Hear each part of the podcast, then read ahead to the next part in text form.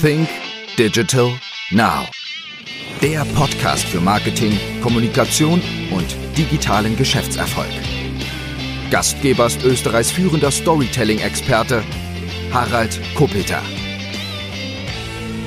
Hallo und herzlich willkommen zu einer neuen Ausgabe von Think Digital Now. Mein heutiger Gast ist Sören Flim und für alle, die Sören Flim nicht kennen, darf ich ihn einmal kurz näher vorstellen.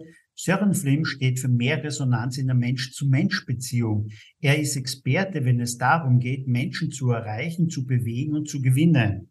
In sozialer Resonanz liegt der Schlüssel für beruflichen und privaten Erfolg, sagt er. Darüber werden wir uns heute auch noch unterhalten. Sein Karriereweg startete der diplomierte Betriebswirt in der Finanzbranche als Führungskraft sowie als Projektmanager für Strategie- und Vertriebsprojekte.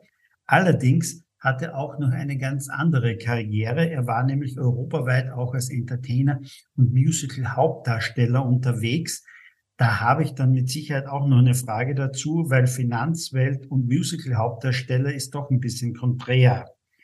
Aus dem Zusammenspiel dieser beiden Welten versteht er es, fachliches Know-how emotional und nachhaltig ja, zu verankern mitunter. Und über all das sprechen wir heute und wir sprechen auch über sein neues Buch, das nennt sich Resonanz. Menschen verstehen, bewegen und gewinnen. Hallo und herzlich willkommen, Sören. Ganz herzlichen Dank für die Einladung und die freundliche Anmoderation. freue mich sehr, dass ich da sein darf. Sören, zunächst müssen wir vielleicht einmal den Begriff klären, Resonanz denn auch, beziehungsweise was verstehst du denn unter Resonanz, so dass wir vielleicht mit den Zuhörern auch jetzt einmal ja das Gleiche miteinander verstehen. Was ist ja. für dich Resonanz? Eine ganz wichtige Frage, weil Resonanz ist so ein weit gefasster Begriff, den wir aus dem Alltag vielleicht kennen, äh, indem man eine Veranstaltung organisiert und sagt hinterher, wenn viele da waren, es gab gute Resonanz bei der Veranstaltung. Ne? Daher kennen wir das ja so, dieses Wort. Also erstmal dieses Wort bedeutet aus der lateinischen Herkunft her ähm, Sonos, also Sonos etwas klingt, Sonos der Klang und Resonos ist dann der Widerhall. Das heißt, es geht erstmal irgendwie um eine Art Interaktionsbeziehung, wo etwas klingt und etwas darauf antwortend reagiert. Das ist erstmal das Grundverständnis. Und jetzt gibt's verschiedene Arten von Resonanz. Es gibt äh, rein von der Theorie betrachtet sogenannte horizontale Resonanz. Das wäre zwischen uns beiden, Zwischenmenschlichkeit. Zwischen Menschen kann sich eine solche antwortende Beziehung, eine Verbindung einstellen. Die kann sich aber auch einstellen zwischen Mensch und, und Tier oder Sachen oder Dingen. Beispiel. Wir, wir gehen ins Autohaus und das Auto bringt uns irgendwie in Schwingung, was da steht. Ne? Dann spricht man von einer diagonalen Resonanzbeziehung zwischen Mensch und der Sache. Und dann gibt es noch vertikale Resonanzbeziehungen. Ähm, das wäre übergeordnetes. Kultur, Religion, Organisation. Also auch Religion kann uns in Schwingung versetzen. So, das sind, wenn man, das sind so die drei Formen, die der Soziologe Hartmut Rosa, der führend auf dem Gebiet forscht, seit vielen Jahren unterscheidet. Mein großer Schwerpunkt ist die horizontale Resonanz, also das erstgenannte, soziale Resonanz auch genannt. Das heißt, was braucht es, damit sich zwischen Menschen, das kann sowohl eins zu eins sein, aber auch zwischen Mensch und einer Gruppe von Menschen eine Resonanzbeziehung entstehen kann. Also, dass einer, ich sag mal sprichwörtlich, klingt und eine Gruppe oder ein Mensch darauf antwortend reagiert und sich zwischen beiden eine Verbindung und bestenfalls eine Schwingung einstellt. Wieso ist diese Resonanz so wichtig? Wieso ist diese Resonanz so wichtig im Businessumfeld? Wieso ist die Resonanz so wichtig im privaten Umfeld? Ich fange vielleicht mal beim Business an, bei der ersten Frage. Wenn man sich aktuell anschaut, ähm, warum Menschen Organisationen verlassen, da gibt es ja hinreichend Studien für und wir sind in diesem Jahr 2023 auf dem traurigen Höchststand, nämlich Kündigungsbereitschaft der Menschen hat zumindest laut Studien den Höchststand erreicht. Ich kann jetzt nur für, für Deutschland ähm, äh, sprechen, weil ich die Zahlen gerade parat habe. Jeder zweite beabsichtigt innerhalb des nächsten Jahres die Kündigung oder schließt sie nicht aus. Das heißt 50 Prozent Kündigungsbereitschaft laut Studien. Wenn man die Menschen fragt, was sind die Gründe dafür? Was sagen die Leute? Mangelnde Wertschätzung. Mangelnde Verbindung zur Organisation, zu meinem Vorgesetzten. Mangelnde Selbstwirksamkeit. Selbstwirksamkeit beschreibt genau diese Resonanz. Was meine ich damit? Selbstwirksamkeit heißt ja erstmal, ich tue etwas, also ich klinge in Anführungsstrichen und reagiert das Unternehmen irgendwie auf mein Tun. Das heißt, andersrum spüre ich, dass meine Arbeit hier einen Unterschied macht. So, und die Leute spüren es einfach zu wenig. Das heißt, Resonanzlosigkeit, wenn ich diese drei Dinge mal nebeneinander stellen darf, ist das alles zusammengefasst. Resonanzlosigkeit ist Kündigungsgrund Nummer eins im Business. Das heißt, wir brauchen in den Organisationen, das ist meine tiefste Überzeugung, mehr Resonanzkompetenz, um Menschen Verbindung zu vermitteln, gerade in den unsicheren Zeiten, in denen wir jetzt ja auch seit 2020 durch Corona, Krieg in Europa, fortschreitende Digitalisierung, die Menschen brauchen Verbindung. Punkt eins, das wäre so das kulturelle Führungsthema im Business. Punkt zwei, guter Verkäufer weiß natürlich auch, was auf der Inhaltsebene möglich ist, entscheidet sich immer auf der Beziehungsebene. Das heißt, Menschen treffen Kaufentscheidungen in erster Linie, wenn wir ehrlich zu uns selbst sind wenn wir uns gesehen, verstanden und gewertschätzt fühlen und der Verkäufer eine tolle Lösung hat, die uns weiterbringt äh, in unserem Problem oder in unserer Herausforderung. Das heißt, Resonanzkompetenz ist auch im Verkauf ein Top-Skill, den wir brauchen. Klammer auf, wenn sie ehrlich gemeint ist, Klammer zu. Was meine ich damit? Ist die große Achillesferse. Ne? Ich kann natürlich auch Menschen in Schwingung versetzen, ohne dass ich das ehrlich mit denen meine. Das ist die große Achillesferse. Das wäre der Business-Bereich. Und äh, du hast auch nach privat gefragt. Natürlich auch im Privaten äh, kennen wir das, ja. Dieses, dieses Gefühl, und ich nehme mal ein, eine Zeit, die wir alle durchlebt haben, vielleicht die Kindheit und Jugendzeit. Wie ist das? Wir bringen irgendwie etwas in die Welt, wir wirken in die Welt und haben ja irgendwie das Ziel auch dazu zu gehören, Anerkennung zu erfahren, Teil der Gemeinschaft zu sein. Und all das ist letztendlich, wenn ich es zerlegen darf, ähm, wie muss ich klingen? Wie soll ich klingen? Das sind ja die Fragen, die man sich stellt als Jugendlicher. Bei mir war das zumindest so. Wie darf ich klingen, damit die Gruppe von Menschen oder der andere antwortend auf mich reagiert? Wie kriege ich Verbindung zu den anderen Menschen? Das ist jetzt nur ein Beispiel aus der Kindheit und Jugend. Ein letztes Beispiel, dann bin ich mit meinem Monolog auf die kurze Frage fertig. Äh, Resonanzlosigkeit natürlich auch im Alltag bedeutet in dem Moment, wenn ich äh, dir eine SMS schreibe oder eine WhatsApp-Nachricht oder sowas, ja, dann wäre das ja ein Interaktionsersuchen. Das heißt, ich möchte in Verbindung zu dir treten. In dem Moment, wo du nicht reagierst, wie fühlt sich das für mich an? Wahrscheinlich eher nicht so, nicht so gut. Und wenn ich es jetzt pathetisch formulieren darf, trifft Resonanzersuchen auf Beziehungslosigkeit. Das, sind, das muss nicht absichtlich passieren, ne? Das ist ganz, ganz wichtig ist mir das. Das muss nicht absichtlich passieren. Aber erstmal trifft diese Resonanz, diese Verbindung, dieses Wir wollen erkannt und verstanden werden, im Privatleben und auch im Beruf uns an ganz vielen Stellen. Jetzt bist du jetzt als Trainer unterwegs, als Seminarleiter unterwegs, als Keynote-Speaker unterwegs. Aber wie schon eingangs jetzt einmal erwähnt, hattest du ja auch ein anderes berufliches Leben mitunter davor. Du warst in der Finanzbranche tätig und du warst als Musical-Hauptdarsteller unterwegs, zwei komplett verschiedene Branchen mitunter. Ich gehe mal davon aus, auch in dieser Welt gibt es ganz unterschiedliche Resonanz jetzt einmal. Ähm, erzähl uns doch einmal, nimm uns einmal mit, wie, also die Finanzbranche ist ja eher kühl mitunter, also äh, in meiner Wahrnehmung gegenüber einer Showbranche mitunter. Wie ist es da, wie, wie war die Resonanz bei deinen Auftritten, sei es jetzt in der Finanzbranche oder auf der Bühne? Wie, wie muss man sich das vorstellen, diese Unterschiede? Also mein hauptberuflicher Weg war viele Jahre Finanzdienstleistung. Durfte dort auch, und da bin ich extrem dankbar für, in jungen Jahren sehr schnell auch Karriere machen, durfte ähm, mit Ende 20 einen Bereich führen, einen großen, ja, also schnell Verantwortung bekommen in diesem Bereich. So. Ähm, und auf die Frage mit, mit ist es kühl und was braucht Resonanz, antworte ich gleich. Vielleicht erstmal der parallele Welt. Ähm, seit meiner frühesten Kindheit begleitet mich Musik. Seit äh, ich stehe unglaublich lange schon auf, auf Bühnen. Das ging mit Bands los, kam dann zum Musical-Konzert. Das heißt, man kann sich das wirklich so vorstellen. Das war viele Jahre mein Leben. Tagsüber habe ich meinen, äh, meine Tätigkeit in der Bank ausgeübt, Bereich geführt, Projekte gesteuert und solche Dinge. Und bin dann abends nach Feierabend zum Theater gefahren, habe das Kostüm angezogen und habe unter anderem Dr. Jekyll, Mr. Hyde die Hauptrolle spielen dürfen. Das war so die erste große Musical-Rolle. Und also rückblickend betrachtet, warum hat mich das Schicksal zu dieser Rolle geführt? Das war ja im, das war ja Jekyll und Hyde, ne? Wie im realen Leben.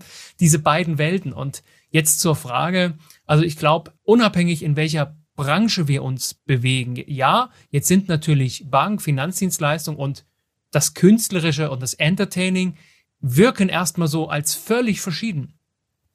Aber was macht es aus, dass sich die Menschen verbunden fühlen? Ich fange bei der Bank an, als Kundin, als Kunde oder als Mitarbeiterin, als Mitarbeiter.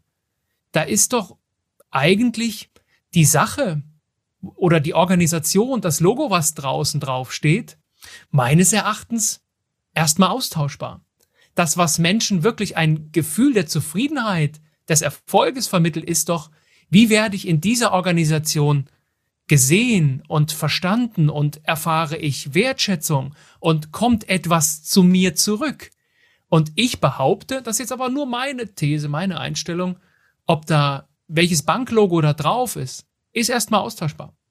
Ähm, ob als Kunde oder als Mitarbeiter. Aber das Gefühl, hey, ich, ich erlebe dort gute Gefühle, ich gehe dort gerne hin. Das ist erstmal überall möglich. Und das ist im Konzert, Musical genauso. Und da kennen wir das. Natürlich ist Musik Resonanzsprache Nummer eins. Was meine ich damit? Wir hören Musik und sind sofort in Schwingung, ob wir wollen oder nicht. Ne?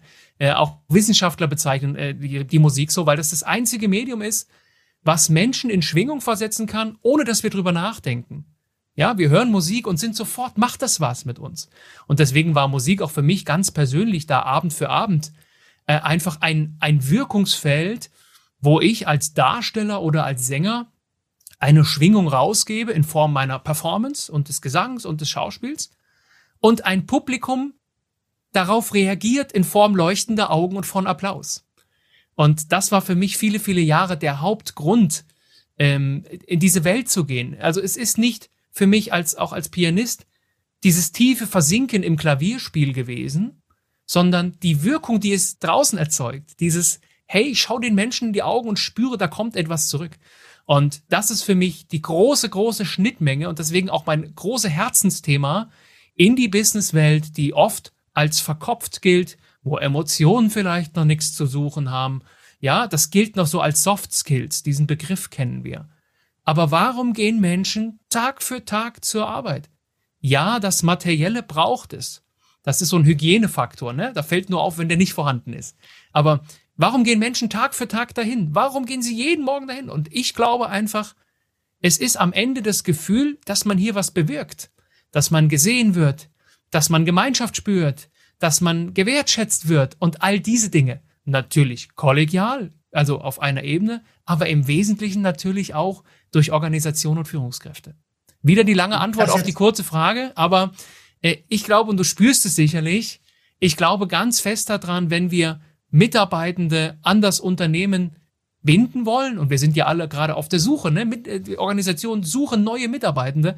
Ich glaube, wir dürfen uns viel mehr darauf konzentrieren, was tun wir denn dafür, dass die, die da sind, sich der Organisation wirklich verbunden fühlen können. Wenn ich das so richtig verstanden habe, ist es dann so, dass ähm, mit Musik ich einfach einmal leichter und schneller Resonanz mit den Menschen ähm, in, mit Menschen in Resonanz treten kann. Was hast du dir quasi von der Bühne mitgenommen dann in deine andere berufliche Welt, in die Finanzdienstleistungsbranche? Hast du da irgendwie einen Trick gehabt? Bist du mit einer bestimmten Musik oder Melodie im Kopf auf äh, fremde Leute zugegangen, um ähm, vielleicht selber schon einmal etwas anderes auszustrahlen? Vielleicht, weil wenn man doch wenn man doch äh, vielleicht eine bestimmte Musik oder Melodie im Kopf hat, dann geht man ja auch vielleicht mit den Mundwinkeln nach oben durch die Welt und, und begegnet so fremden Leuten. Gab es da irgendwelche Tricks, die du da so mitgenommen hast? Ja, absolut. Also ich habe erstmal, be bevor ich zu so ein paar Tools äh, komme, äh, eine ganz wesentliche Sache von der Bühne mit ins Business genommen. Und das ist die Tatsache, dass äh, der Song, die Performance, das, was ich gebe, in erster Linie dem Publikum zu gefallen hat. Bestenfalls mir auch, da sind wir uns einig. Aber es geht in erster Linie darum, wenn ich ein Publikum gewinnen möchte, Menschen gewinnen möchte, dass ich mir überlege, was bewegt die Menschen? Was brauchen diese Menschen, die da sitzen, um in Resonanz zu treten? Und diese Haltung, die habe ich sehr, sehr stark mit auch ins Business genommen. Nicht, wie bin ich und was habe ich hier zu geben, sondern was braucht der andere, damit er hinterher rausgeht und sagt, Mensch, das war eine tolle Begegnung. Also diese Grundhaltung, so, die habe ich ganz, ganz wesentlich mitgenommen von der Bühne. Und natürlich ähm, Tools, Techniken, äh, Musik ist ein wundervoller mentaler Anker. Das heißt, wenn ich auch mal ein blödes Gespräch hatte oder was blöd gelaufen ist oder ich jetzt nicht gut drauf war, was, was macht man? Natürlich kann ich mir dann wirklich mal Musik anhören. Wir kennen das aus dem Sport beispielsweise. Ne? Musik treibt an, gibt Energie und schafft Motivation. Das habe ich auch gemacht. Ich hatte viele Dienstfahrten zwischen Terminen. Ne? Dann hört man sich mal Musik an und lässt mal raus und lässt sich mal so richtig da reinfallen. Aber das geht natürlich auch rein mental. Also wenn ich in, in eine schwierige Gesprächssituation hineingehe, äh, Kommunikationsexperten nennen das mentale Anker. Ne? Das kann ein Stein in der Tasche sein oder, oder ein Stift, den ich in die Hand nehme, wo ich immer draufdrücke damit. Es geht ja immer darum, dass meine Emotionen bei mir bleiben und ich nicht irrational handle in so einer Situation. Und natürlich geht hier auch Musik. Und wie oft habe ich das gehabt, dass man wirklich im Kopf einfach mal eine Melodie ablaufen lässt, ja? Und um sich einfach mental zu ankern und bei sich zu bleiben. Das funktioniert ganz wundervoll. Gibt denn das es mitunter auch so Missverständnisse ähm, beim Thema Resonanz mitunter? Denn äh, Resonanz bedeutet ja ähm, Wahrnehmung ja klarerweise auch, nicht? also ähm, gegenüber und, und Interpretation ja auch und vielfach. Welche größeren Missverständnisse gibt es denn, denn damit unter? Da, da würde ich gerne mal ein, ein Bild zeichnen zu dieser Frage. Also Resonanz, ich habe es mal äh, vor einer ganzen Weile versucht zu zerlegen, welche einzelnen Schritte braucht es, dass sich Menschen, dass Menschen in Resonanz treten. Und da ist das, was du gesagt hast, Wahrnehmung natürlich das Einfallstor. Also, um es mal abzukürzen, der andere braucht das Gefühl, dass er wahrgenommen wird. Schritt eins. Schritt zwei, das Gefühl, dass man sich auch für ihn interessiert und ihm zuhört. Ne? Schritt zwei. Schritt drei, und jetzt kommt gleich das Spannende zu deiner Frage dieses Erkennen, mit wem habe ich es zu tun, plus Verstehen, wie klingt und schwingt der andere, auf welcher Wellenlänge ist der andere gerade. Und das sind die vier Voraussetzungen, damit im fünften Schritt dieses Bewegen, dieses in Verbindung treten erfolgen kann. Und ich möchte auf Schritt drei und vier erkennen und verstehen mal kurz ein bisschen tiefer eingehen, weil das ist das, das Schwierigste in der zwischenmenschlichen Interaktion, was uns allen jeden Tag so schwer fällt. Ja, ich, ich zeige in den Vorträgen gern ein, ein Experiment mit so zwei Stimmgabeln, ja. Da schlägst du die erste Stimmgabel an und die zweite Stimmgabel schwingt sofort mit. Aber nur, wenn beide auf einer Wellenlänge liegen. So, ne? Da tritt Verbindung ein. Beide Stimmgabeln haben in meinem Beispiel 440 Hertz. So, jetzt ist es aber in Zwischenmenschlichkeit so, dass wir nicht alle die gleiche Frequenz haben. Dass wir unterschiedlich schwingen, was unsere Wertestrukturen, unsere Bedürfnisse, unsere Art der Argumentationen. Ja, Menschen sind verschieden. Das ist nichts Neues. Verschiedene Stereotype-Modelle beschreiben das ja. Ne? Geht alles zurück auf das Riemann-Thomann-Modell. Ne? Menschen haben unterschiedliche Bedürfnispole, damit sie sich wohlfühlen können. Und ähm, das ist die große Schwierigkeit in Zwischenmenschlichkeit, wenn ich erkenne, der andere klingt, an Anführungsstrichen, und schwingt anders als ich. Beispiel. Wenn ich ein hohes Bedürfnis nach Struktur und Verbindlichkeit habe, ne, ganz persönlich ist meine Wertesstruktur so.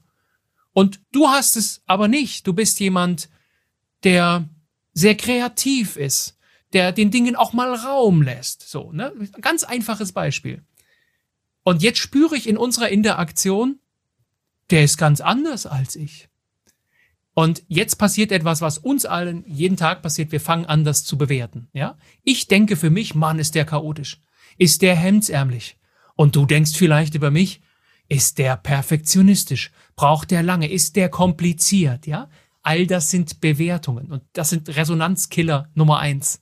Also Resonanz kann nur dann entstehen, in dem Moment, wenn ich erkenne, da ist jemand anders als ich in seinen Werten und seinen Bedürfnissen und das ist in Ordnung so. Und wir versuchen trotzdem mal miteinander inhaltlich eine gute Lösung zu bekommen.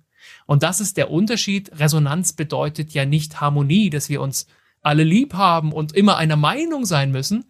Resonanz heißt, wir, wir versuchen uns auf eine Wellenlänge einzuschwingen, indem wir, Beispiel, leidenschaftlich darüber streiten können, wenn wir uns gegenüberstehen, ob die Zahl 6 auf dem Boden, die ich sehe, für dich eine 9 ist oder nicht. Wer hat recht? Das ist ein kleines Beispiel, ja. Ähm, das finden wir nur raus, indem wir in Begegnung kommen, ins Gespräch miteinander kommen. Und, und, und Gespräch geht zurück auf, auf Spraka aus dem Schwedischen. Prasseln, knistern, das sagt es schon, ja. Da darf es auch mal prasseln und knistern, aber äh, in Zwischenmenschlichkeit begegnen wir uns mit Werte, Schätzung, Wertschätzung und Respekt und Wahrnehmung für den anderen und können in der Sache aber trotzdem streiten und müssen das auch. Deswegen bedeutet Resonanz nach meinem Verständnis weniger permanente Harmonie, sondern einfach Verbindung zwischen Menschen. Und auf dieser Basis können und sollten wir versuchen, das für uns beide beste Ergebnis herauszufinden. Eine kurze Unterbrechung in eigener Sache oder besser gesagt in Sachen Marketing, Sales, Kommunikation, Führung und Unternehmertum. Ja, am 23. Dezember findet unser Fresh Content Kongress wieder statt. Es ist bereits der siebente Fresh Content Kongress genau zu diesen Themen. Denn ich glaube, in Zeiten, die sehr, sehr volatil sind, wo sich Kundenanforderungen und Bedürfnisse mitunter täglich fast ändern, beziehungsweise sich auch die Rahmenbedingungen täglich ändern. Da ist es wichtig, sich einmal wieder frische Ideen, frische Lösungen, Inspiration und Motivation für das Business zu holen. Und das alles bekommst du am 23. November von 9 bis 18 Uhr am Erste Campus in Wien beim Fresh Content Kongress. Mit dabei sind beispielsweise Peter Filzmeier, mit dabei ist Markus Senkschläger, es ist auch Andreas Buhr mit dabei. Es ist mit dabei Roger Rankel zum Thema Vertrieb. Aber auch ich bin mit dabei mit meinen Themen, mit dem Thema Storytelling. Ja, und viele weitere Speaker. Wir haben zehn Speaker, einen Tag von 9 bis 18 Uhr. Ich hoffe, wir sehen uns beim Fresh Content Kongress in Wien, 23. November. Geh einfach auf www.fresh-content-kongress.com. Ich freue mich auf den 23. November mit dir mit dabei zu sein. Bis dann. Und jetzt geht's weiter mit dem Podcast. Jetzt ist so in meiner Definition oder so wie ich das mitunter jetzt verstanden habe, sind wir da bei Punkt eins, was am Buch oben steht, nämlich Menschen verstehen. Und dann geht es darum, wie kann ich, wenn ich den einmal wirklich auch verstanden habe, wenn ich vielleicht versucht habe, Wertungen damit unter rauszunehmen und das alles, dann komme ich ja dorthin, dass ich Menschen bewegen will oder kann mitunter. Wie kann ich dann diese Menschen bewegen?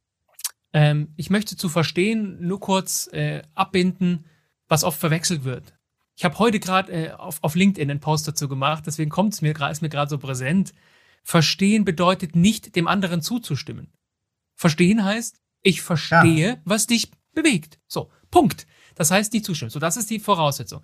Jetzt hast du gefragt, wie schaffen wir es, Menschen zu bewegen? Und nach meinem Verständnis gibt es dort vom Grunde auf erstmal zwei Möglichkeiten. Möglichkeit eins ist, das, was ich eben schon angedeutet habe. Ich schenke dem anderen das Gefühl, ich sehe dich, ich höre dir zu, ich interessiere mich für das, was du sagst und reagiere dann antwortend darauf, weil ich dir gut zugehört habe. Beispiel aus dem Verkauf selbst erlebt. Ich gehe also in den Laden rein und ich kürze es mal ab, treffe auf einen Verkäufer, der nicht die Frage gestellt hat, kann ich Ihnen helfen? Und ich sage, nein, danke, ich schaue erst mal, ne, wie das oft so der Fall ist. Sondern der Verkäufer, ich kam rein und sagt zu mir, da hinten haben wir die Sakkos, da haben wir die Hosen, da haben wir die Hemden, da haben wir die Schuhe und so weiter. So. Ich schaue mich erstmal um. Natürlich lande ich dann wieder beim Verkäufer, weil ich alleine nicht weiterkomme. So, und jetzt kommt Resonanz. Dann hat er mich gefragt, wonach suchen Sie? Ah, ein Sakko, okay. Gibt es eine Lieblingsfarbe? Gibt es eine Lieblingspassform? Und so weiter. Fragen gestellt, ja? Die mir suggerieren, der interessiert sich dafür, was ich suche. Dann fragt er mich, wo ziehen Sie denn den Sakko immer an? So häufigerweise. Und dann sage ich, ja, ich bin auf der Bühne. Sagt der, haben Sie mal ein Foto davon? Ich innerlich, ne? Freue mich. Warum freue ich mich? Interesse, zuhören, verstehen, ne? Alles finde ich. Ich zeige ihm das Bild von mir. Fühlt sich großartig an. Da kriege ich jetzt noch Gänsehaut, ne? Dann läuft er los, sagt, probieren Sie mal das Sakko. Ja, worauf habe ich nicht geguckt auf dem Weg zur Kasse? Ja, aufs Preisschild. Warum nicht? Weil der, der Mensch es geschafft hat, durch ein ehrliches Interesse, durch Zuhören, durch Verstehen, durch Erkennen, es geschafft hat, mich zu bewegen. Weil er mir zugehört hat und hat antwortend darauf reagiert. Er hat nicht mit seiner Wirklichkeit, ist er nicht los und hat gesagt, das Sakko ist schön, probieren Sie es mal. Das hat damit nichts zu tun. Es ging erstmal nur um mich. Und in dem Moment, wo ich darauf antwortend reagiere, schaffe ich es, die Menschen zu bewegen. Das ist ein Beispiel zum ersten Weg. Dann habe ich gesagt, gibt es einen zweiten Weg, um Menschen zu bewegen, und den kenne ich sehr stark auch von der Bühne. Man nennt es emotionale Ansteckung. Das heißt, in dem Moment, wo ich selber eine, um im Bild zu bleiben, gute Eigenschwingung für etwas habe, beispielsweise eine Leidenschaft. Ich erzähle dir leidenschaftlich oder begeistert von meinem nächsten Urlaub, den ich vorhabe. Und wir fahren zum Achensee nach Österreich. Und da gibt es das. Und da ist, ne? in dem Moment, vielleicht kennst du das, fängst du schon an mitzuschwingen, weil sich meine Leidenschaft und Begeisterung, die authentisch und echt ist, auf dich überträgt. Und unser neurobiologisches Spiegelneuronensystem, was dafür verantwortlich ist, Menschen zu erspüren, intuitiv zu erspüren, spiegelt es und spiegelt die Emotionen. Wir kennen natürlich auch das Negativbeispiel, ja? Der Kollege, der Montagmorgens ins Büro kommt und so, der sagt nichts, ne? Der kommt aber einfach nur rein und du spürst schon, was ist denn mit dem heute Morgen los? Der hat aber keine Lust, ja? Dieses intuitive Erspüren von Gefühlszuständen ist ansteckend. Deswegen sage ich in Trainings und Seminaren gern, die Stimmung, die ihr hier heute im Raum haben wollt, bringt ihr bitte selbst mit. Weil es findet immer emotionale Ansteckung statt. Wir können nicht anders. Und wenn wir Menschen bewegen wollen, wenn ich einen Sänger auf der Bühne habe, wo ich spüre, wow, der macht das mit richtig Hingabe und Leidenschaft, überträgt sich das auf mich. In dem Moment, anderes Beispiel, wenn ich einen zweiten Sänger habe, der zwar perfekt singt, wirklich perfektionistisch, aber nicht nicht in Schwingung kommt, ne, vielleicht weißt du, was ich damit meine, einfach einen perfekten Job dort macht, der wird mich nicht bewegen. Das heißt, was Menschen bewegt, ist eine, eine eigene Emotion, eine eigene Leidenschaft, eine eigene Begeisterung dafür zu entdecken, ähm, was man tut. Also ich äh, formuliere es gern wie folgt, nur wer gut klingt, versetzt auch andere in Schwingung. Wir kennen das aus anderen Zusammenhängen. Man muss selbst brennen, um andere zu entzünden. Ja, das zahlt alles so in, die, in dieselbe Richtung ein. Aber wenn ich selber nicht gut finde, was ich hier tue, spürt es doch der andere. Ergo, wenn ich Menschen bewegen, wirklich bewegen möchte, sollte ich mir selbst mal die Frage stellen, was bewegt mich eigentlich selbst daran, was ich hier tue? Weil da beginnt es. Es beginnt immer bei uns selbst. Warum tue ich das, was ich tue?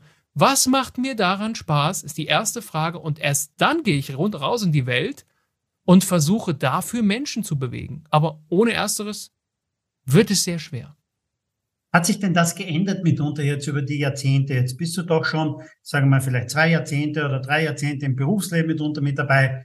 Ähm, hat sich das in deiner Wahrnehmung etwas geändert? Kann man Menschen noch immer gleich gut bewegen und begeistern, wie es vielleicht mitunter vor 20 Jahren war? Oder sind die Menschen durch einfach durch die verschiedensten Einflüsse, dass wir mehr und mehr Medien zur Verfügung haben, dass mehr und mehr Informationen, Nachrichten, auch ähm, schlechte Nachrichten mitunter auf uns einprasseln, sind wir Menschen vielleicht auch ein bisschen abgestumpfter geworden, was das Thema ähm, ja, Resonanz vielleicht betrifft oder, oder Leidenschaft oder auch ähm, sich bewegen zu lassen. Sind wir da etwas abgestumpfter worden oder eigentlich nicht? Ich glaube, es ist im Moment die große Gefahr, dass die Menschen dafür abstumpfen, weil äh, Resonanz hat natürlich auch mit einem Quäntchen Aufmerksamkeit zu tun für den anderen, ja. Wenn ich, äh, wenn ich keine Aufmerksamkeit für dich habe, fällt es mir schwer, in Verbindung zu treten. Und auf, wir haben so viele Aufmerksamkeits, äh, Dinge, die unsere Aufmerksamkeit abverlangen, ja. Ob das beginnt beim Smartphone, über all die Medien, die wir haben, all diese Dinge. Natürlich ist das ein Riesenstörfeuer äh, dafür, für Resonanz. Ähm, ich glaube aber zu deiner Eingangsfrage, dass sich einfach über die Jahre auch die Bedürfnisse der Menschen und die, Kult die Generationen einfach verändert haben, ja. Wir, wir, haben, wir haben vielleicht mal eine Generation erlebt, die auch im Hinblick auf ihren Arbeitsplatz andere Werte hat, nämlich Beständigkeit, Kontinuität, Leistung und Dankbarkeit beispielsweise. Und das finden wir heute noch an ganz vielen Stellen in Organisationen. Genau diese Werte. So, und jetzt haben wir, jetzt schaue ich vielleicht auf meine Generation, ich bin Mitte 30, so in meiner Generation vielleicht so dieses Thema, hey, ich möchte etwas tun, was mir auch etwas zurückgibt. Man ist auf Sinnsuche etwas mehr. So, jetzt haben wir auch, auch nach in den jüngeren Generationen wieder andere Wertebedürfnisse, ähm, die, die jetzt nicht unbedingt nur auf, hey, das muss alles Sinn ergeben, sondern die ganz klar sagen, hier ist Arbeit und hier ist Job und ich versuche im Arbeit, in der Arbeit natürlich, dass mir das höchstmöglich Spaß macht, aber erstmal geht es um mein Leben und meine Arbeit ordnet sich dem unter. So, dieses Generationenthema bewegt äh, da natürlich sehr. Und ähm, ich glaube, dass der, das, das Grundbedürfnis der Menschen nach ich möchte wahrgenommen, erkannt und verstanden werden, in den letzten Jahren mehr geworden ist. Und auch das Verständnis in den Organisationen. Bin ja viel in Organisationen unterwegs, in Unternehmen. Ich spüre schon, dass das nicht mehr dieses, hey, das sind Soft Skills, so, ne? Wir reden nur auf der Inhaltsebene. Das ist es. Viele Organisationen haben sich auf den Weg gemacht. Und ich glaube, das war, wenn ich an den Anfang meines Berufswegs denke, da war das anders. Ne? Da ging es um Fachlichkeit und Inhalte und um Fachkompetenz. Und wer wurde Führungskraft? Ja, der mit der höchsten Fachkompetenz, ja. Das heißt aber nicht, dass er die höchsten sozialen Kompetenzen hat. Und dieses Verständnis für, wenn wir Menschen wirklich binden und gewinnen wollen, brauchen wir dafür Kompetenzen, soziale Kompetenzen. Und ich glaube, dass dieses Verständnis in den Organisationen schon gewachsen ist. Komma, dennoch braucht es natürlich die Menschen, die sich dahinter auch versammeln. Ähm, also gerade in, in auch den, den Führungsetagen auch ein Verständnis von, hey, ich kann auch meine eigene Wirklichkeit mal in Frage stellen, zugunsten der Wirklichkeit des anderen. Das hat ja ganz stark mit, mit Haltung zu tun, ja? Mit welcher Haltung trete ich in die veränderte Bedürfnisstruktur der Menschen da draußen? Wieder, ich komme zurück, was ich eben gesagt habe. Ich darf mir überlegen, wenn ich auf einer Unternehmensbühne stehe, als Leiter eines Unternehmens, darf ich mich fragen, was braucht mein Publikum also meine Mitarbeitende, um sich hier verbunden zu fühlen. Nicht, wer bin ich und was habe ich hier zu geben und die dürfen dankbar sein und dass sie hier sind, dann fühlt sich das Publikum nicht verbunden. Ne? Das ist wieder ganz stark diese Haltungsebene. Wie kann ich denn jetzt einmal selbst feststellen, auch wie ich denn mitunter auf andere wirke? Das ist ja ähm, ganz, ganz wichtig, wenn ich ein Team leite mitunter. Wie, wie wie wirke ich auf den anderen? Wie komme ich zu, zu einer Resonanz denn auch, zu einer Wahrnehmung auch, also, so dass ich auch mein Team gut führen kann? Äh, ich glaube, es beginnt erstmal nicht beim, wie kann ich äh, Selbstreflexion erfahren, sondern die Frage zuerst ist, will ich überhaupt Selbstreflexion erfahren? Das ist meiner Erfahrung nach die größere Hürde. Das heißt, in dem Moment, wenn ich äh, keine Ahnung, Beispiel. Jetzt kommt jemand zu mir, ein Geschäftsführer, und sagt, ich möchte meine Mitarbeitenden besser erreichen und bewegen. So, schaffen wir es in diesem Prozess, dass er, das bringt nichts, wenn ich ihm das sage, sondern er oder sie in dem Fall auf die Idee kommt, hey, wenn ich die erreichen und bewegen will, muss ich mich zuerst fragen, wie klinge und schwinge ich überhaupt in die Welt? Also Selbstreflexion ist die Überschrift. Und das mag nicht jeder, weil bei Selbstreflexion komme ich natürlich vielleicht auch an Stellen auf der Suche nach mir selbst so, die mir nicht so gefallen. Und es braucht es aber. Es braucht ein, ein wahrliches Bekenntnis dazu, einen Willen dazu, sich auch mit sich selbst kritisch auseinandersetzen zu wollen. Und das kann ich natürlich alleine machen, indem ich nach Situationen mich selbst frage auf dem Heimweg von der Arbeit, hey, war das heute gut, was ich gemacht habe? War das richtig oder würde ich es vielleicht anders machen? So, einfach diese Selbstreflexionsfähigkeit, ja, die kann ich, kann ich selber natürlich finden. Wenn mir das schwerfällt, kann ich Kolleginnen und Kollegen, Vertraute natürlich bitten, mir auch mal ein Feedback zu geben oder so etwas. Dann kann ich natürlich auch so Menschen wie mich engagieren oder viele andere, einen Coach, die mit mir diesen Prozess gehen und sagen, hey, ich möchte erst mal wissen, auf welcher Wellenlänge sende ich hier überhaupt? Wie nehmen die Menschen mich wahr? Aber, also das ist alles die Ebene können. Finden können wir das, ob mit oder ohne externe Hilfe. Aber viel schwieriger ist, das überhaupt zu wollen. Wirklich zu sagen, hey, ernsthaft, ich stelle mich selbst und mein Tun auch mal in Frage. Und das fällt nicht jedem leicht. Und das ist der erste Schritt, wenn ich einmal wissen will, wie wirke ich auf andere, oder? Wenn man das so sagen will. Also die Selbstreflexion zuzulassen und zu üben mitunter, oder? Ganz genau. Ganz genau. Also das ist, also ich nehme wieder mal den Transfer in die Bühnenwelt. Also nach, nach jedem Auftritt irgendwie fragt man sich doch, hey, wie war's heute? War das cool? Kam das, kam das gut an? Wie hat das Publikum darauf reagiert und so, ne? Und ich glaube, diese Selbstreflexionsfähigkeit ist, und du hast es gerade selbst gesagt, ja das Einfallstor für Resonanz. Wenn ich nicht weiß, ich bleibe im Stimmgabelbild, wenn ich nicht weiß, wie meine Stimmgabel nach draußen schwingt, dann, dann kann ich mir, dann, dann geht es nicht mit Menschen in Verbindung zu treten. Es sei denn, ich habe einen Glückstreffer. Ja, aber sich ein Selbstbewusstsein darüber zu verschaffen, äh, auf welchen Frequenzen bin ich denn eigentlich so unterwegs? Welche tun den Menschen für üblich gut? Und welche vielleicht auch nicht? Und es geht auch nicht darum, die beiseite zu kehren, sondern erstmal liebevoll selbst anzunehmen, sich selbst, ne, ein Selbstverständnis herzustellen, um, um, um ein Bewusstsein dafür zu haben, wie wirke ich da draußen in der Welt auf die Menschen. So, und dann kann ich mir in einem zweiten Schritt überlegen, okay, mit wem habe ich es zu tun und was braucht der andere, um in Resonanz treten zu können. So, und das ist der Prozess, den ich eben beschrieben habe, dieses Einschwingen aufeinander. Finden wir eine Wellenlänge? Und nein, wir finden nicht immer eine Wellenlänge, aber lass es uns doch mal versuchen. Ne? Also auf Basis von Respekt und Wertschätzung, dann wieder inhaltlich streiten, da bin ich wieder genau dabei.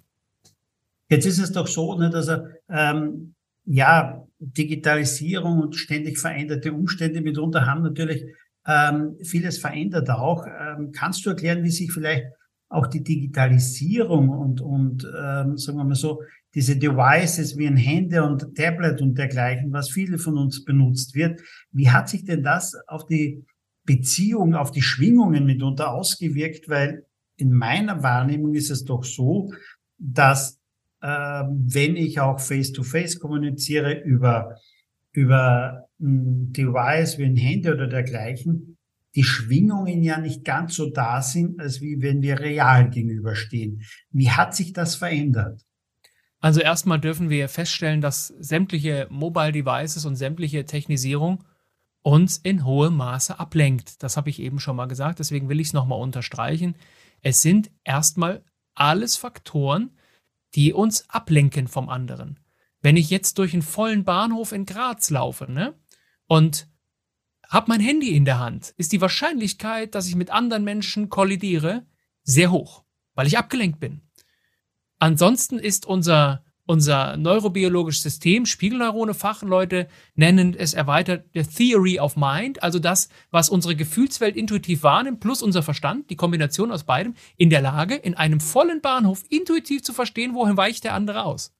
So, das ist ein kleines Beispiel dafür, aber das Handy, wenn wir das in der Hand haben, keine Chance, wir sind abgelenkt. Also Punkt eins Ablenkung. So, und dann ist natürlich in diesen digitalen Kanälen Resonanzverbindung schwieriger als in Präsenz, aber nicht unmöglich. Ähm, also wo wir vielleicht vor fünf Jahren uns entweder persönlich gesehen haben oder telefoniert haben. Das waren ja so die, die beiden gängigsten Dinge. Da ist natürlich ein Videocall, so wie wir das jetzt machen, äh, bietet enorm mehr Resonanzmöglichkeiten als ein Telefonat. Logisch, weil ich sehe deine Mimik und sehe deine Gestik. Ich kann dich wahrnehmen. Reagierst du oder hörst du zu oder nicht? So, das sehen wir im Videocall deutlich mehr. Das heißt, ich glaube, der Videocall bietet erstmal viel mehr Möglichkeiten für Resonanz als Ersatz zum Telefonat. Nicht als Ersatz zur persönlichen Begegnung. Ne? Also wir fragen uns immer, ersetzt äh, ein digitales Gespräch das Persönliche? Ich glaube, das ist die falsche Frage. Äh, die, die, die andere Frage ist, hey, welche digitalen Tools kann ich denn nutzen, um bestmöglich Resonanzmöglichkeiten zu bekommen? So, und da bin ich beim Videocall. Und äh, natürlich gelten hier ein paar andere Gesetze. Und wir kennen das alle in dem Moment, ähm, wenn, jetzt der Videocall losgeht, aber das Bild meines Gegenübers ist links auf dem Bildschirm, links unten, ja? Und die Kamera ist aber da oben, ne? Und der andere schaltet ein, was sieht der andere dann? Wie jemand auf der anderen Seite nach links unten guckt, ne? So ist es ja oft. Das heißt, wir dürfen uns bewusst machen, dass auch hier Blickkontakt das Einfallstor für Wahrnehmung ist. Auch wenn das Bild vom anderen da unten ist, weil es technisch gerade nicht gut gelöst ist äh, gilt es auch in die Kameralinse zu schauen, damit der andere das Gefühl hat der Wahrnehmung. Also wenn ich jetzt hier so als erzähle und du würdest permanent nach links oder rechts gucken, ne, dann hätte ich relativ schnell das Gefühl, hört ihr mir überhaupt zu? Ja, vielleicht kennst du das. Also es gelten ein paar andere Gesetze auf diesem digitalen Weg, die dieses Wahrnehmung, Interesse, Verstehen äh, ermöglichen, wenn wir uns aber bewusst machen, was sind die Stellschrauben, die es in der zwischenmenschlichen Interaktion dafür hat. Was viel, viel schwieriger ist, ist das, was ich eben gesagt habe, emotionale Ansteckung. Also wenn ich dich jetzt emotional gewinnen will für etwas, dann muss ich hier schon richtig agieren und richtig mit Energie und Leidenschaft und Stimme und richtig ein Feuer entzünden, ja, damit es bei dir ankommen kann. Es ist nicht unmöglich, aber es erfordert viel mehr Energie.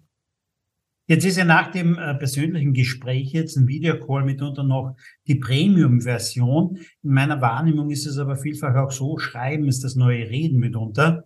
Äh, man schreibt sich Unmengen an E-Mails, man schreibt sich Unmengen an Nachrichten mitunter auch.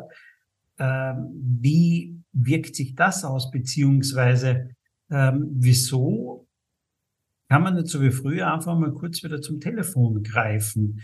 Würde, das würde doch vieles vereinfachen, oder? Das sehe ich ganz genauso, weil der große Nachteil einer Textnachricht, ob jetzt das nur der Daumen hoch im äh, Messenger, ähm, die E-Mail oder sonst was ist, die große Nachteil von Textkommunikation ist die hohe Interpretationsfähigkeit.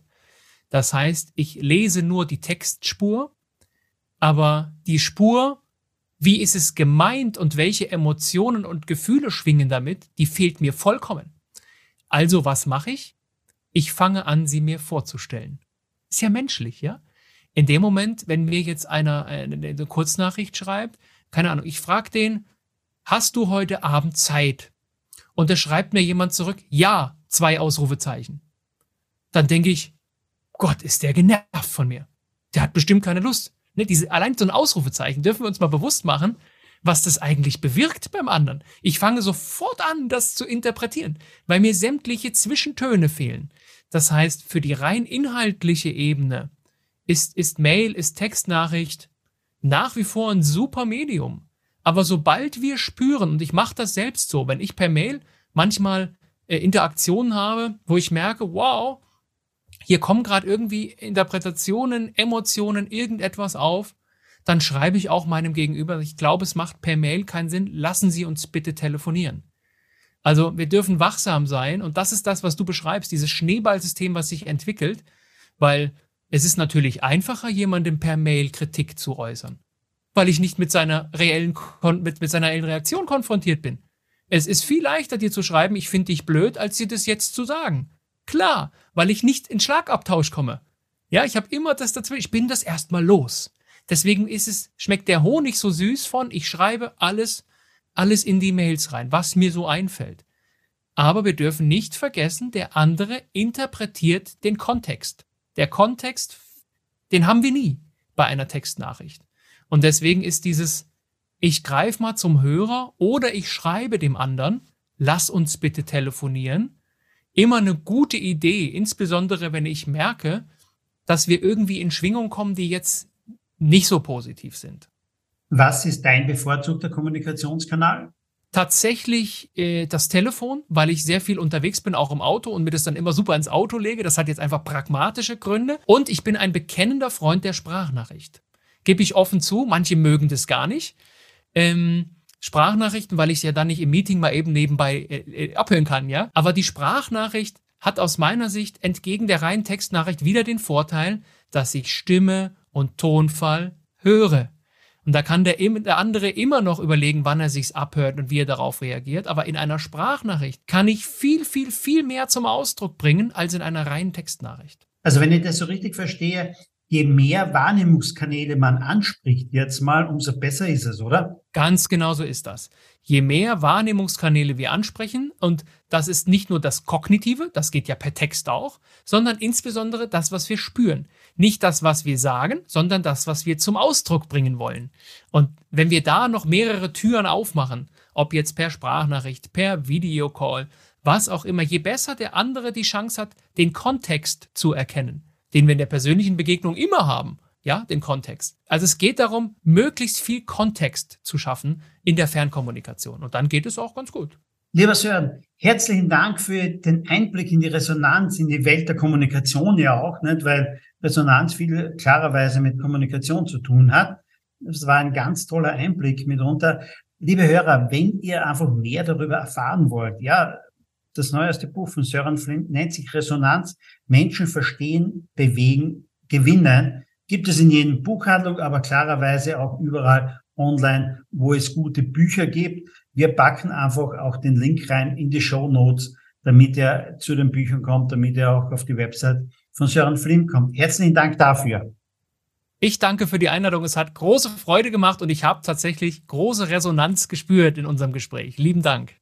Ja, es ist aber noch nicht ganz vorbei, weil immer zum Abschluss stelle ich meinen Interviewpartnern meistens noch so drei Fragen zur persönlichen digitalen Welt, denn mitunter auch. Und ähm, ja, das gehört natürlich auch so bei dir jetzt einmal dazu. Wenn wir über Resonanz sprechen, also viele, wir haben ja darüber gesprochen, viel Kommunikation kommt ja mitunter im digitalen Raum daher. Wann warst du das letzte Mal wirklich drei Tage offline? Ähm, das kann ich ziemlich genau sagen. Anfang, in der ersten Augustwoche. Weil ich äh, immer dann, wenn ich Urlaub mache, alles ausschalte und sogar mein Handy zu Hause lasse. Jetzt leben wir in einer digitalen Welt. Wo treffen wir dich äh, eher an? Beim Online-Shopping oder in einem Shopping-Center? Ehrlicherweise beim Online-Shopping. Einfach aus Bequemlichkeitsgründen oder? Aus Bequemlichkeitsgründen, ganz genau. Jetzt habe ich gerade dein neues Buch hier in der Hand, wirklich physisch in der Hand ja auch. Aber wie konsumierst du selber Bücher? Ist es das klassische Buch? Ist es Kindle oder ist es das Hörbuch? Es ist ganz, ganz klar das klassische Buch. Also meine gesamte Recherche auch für mein Buch jetzt, das Lesen der Literatur, alles haptische Bücher. Warum? Ich nehme die dann mal eben mit zum Saunabesuch oder zum Ausflug oder dann und ich liebe einfach das Gefühl, die Haptik eines echten Buches, wenn man die Seiten spürt und fasst das ist für mich eine andere Resonanz, wäre eine diagonale Resonanzbeziehung zum Buch, ja, um dann nochmal die Anknüpfung zu finden, äh, eine andere Haptik einfach. Und ich liebe es tatsächlich auch, mir einen Textmarker zu nehmen und Dinge anzustreichen und eine Falte in die Seite zu machen, eine Ecke, wo ich nochmal reinschauen will. Ich mag das total, deswegen ist es immer das haptische physische Buch. Lieber Sören, herzlichen Dank für die ausführlichen Antworten. Herzlichen Dank für deine Zeit für den Podcast. Ich danke ebenfalls. Das, liebe Hörer, war eine weitere Ausgabe von Sync Digital Now. Wir hören uns demnächst wieder, mit Sicherheit auch wieder mit einem sehr, sehr interessanten Gast. Bis dann und ciao, ciao.